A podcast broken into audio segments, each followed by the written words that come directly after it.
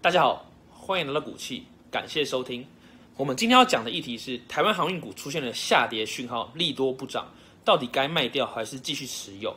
那最近啊，即使欧美港口拥塞非常严重，下半年航运需求看起来很高，但是我们的货柜三雄阳明跌停了，那万海长隆也跌了八点五五，还有八点四五 percent，运输类股的市值一天就直接损失两千亿元，上市航运类指数也崩跌了七点六 percent，令人恐慌。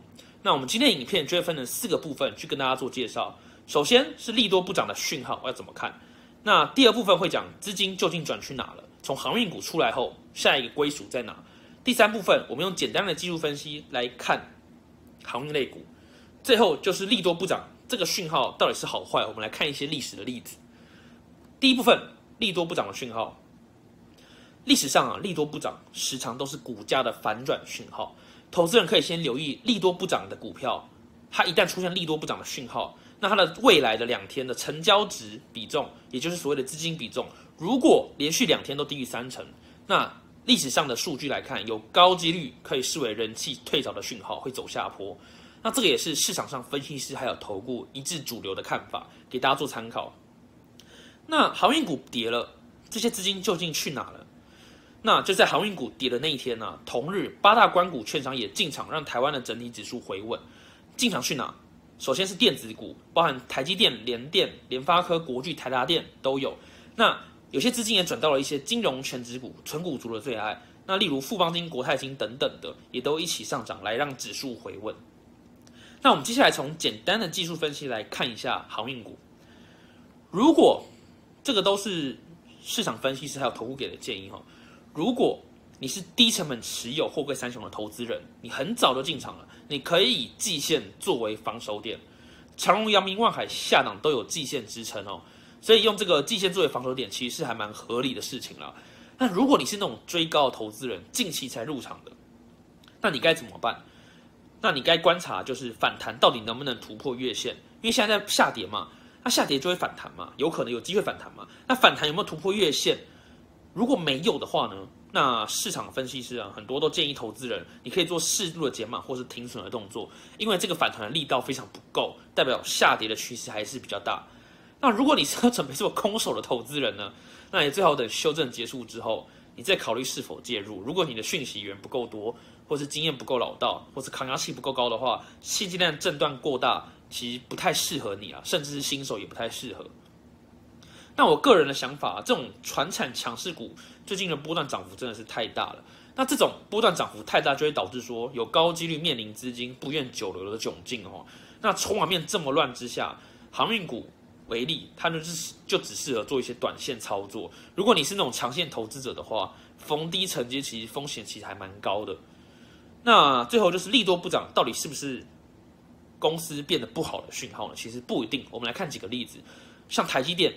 台积电前阵子的法说会其实状态应该是不错的，很多人觉得法说会可能比较偏向是利多，结果隔天法说会公布的隔天，股价马上呈现弱势，中场都跌了九元，跌幅一点四 percent，非常的严重。那对我来说，台电其实一直都是资优股嘛，那今天它出现跌价，利多不涨的讯号出现了，就像是本来要考一百分的资优生，他考了九十八分，你就对他很失望，对他吐口水。那对我来说，这件事情就很荒唐。所以你看，台积电它出现利多不涨的讯号的时候，我会不会把它当成不好的股票？不会嘛，我还是把它当成资优生嘛。再说，有时候利多不涨，其实它并非是公司不好，它只是在做一些微幅的修正。因为你看哦，台积电跌的那时候，它的本益比其实已经超过三十了。那过往其实三十就算是一个还蛮高的本益比了。所以有没有可能只是在做微幅的修正，刚好遇上利多的讯息，然后出现利多不涨的讯号？导致你误解了，也是有可能的。好，那我们再看另一种例子，高端疫苗也是最近蛮夯的嘛，六五四七。那中央流行疫情指挥中心公布签约之后，你看跟政府签约这件事情应该是利多才对嘛，对不对？那这个利多的讯息一出来，大家都预期股票应该会涨的时候，结果反而隔天开盘马上疯狂的走跌，一路杀到跌停。哇，跟政府签约以后感觉可以赚钱了，这种预期的利多居然让。股票暴跌了，甚至跌停，到底为什么会出现这种情况？所以投资人的心态是很难揣测的嘛。那我举个例子好了，我举一种想法给大家听：高端的母公司基亚，他曾经有因为解盲失败哦，连续吃了二十根哦，二十根跌停的先例哈。然后自今年初啊，其实高端的股价已经涨了一百 percent 了。那对投资人来说，有些投资人来说可能觉得涨过头了，所以对高端的股价一直是持有保留的态度。所以今天即使即使出现利多的讯号，也可能不会涨，是有非常大的几率的。所以投资人在想什么，你真的永远是无法预测了。不管是绩优股还是那种高风险性的生技股，面临利多不涨的讯号，说大家解读都是不一样的。所以你要靠利多不涨发大财，你看有些人想去做放空了，对不对？这是非常困难的事情啊，除非你运气够好，或者消息够私密。好，那我最终一个建议啦，股息的建议就是回归基本面，去思考报酬率。你买股票的时候，你就看它未来的收益，第一个稳不稳？如果稳的话，接下来判断，诶，它会发多少股利，或是它的 EPS 有多少？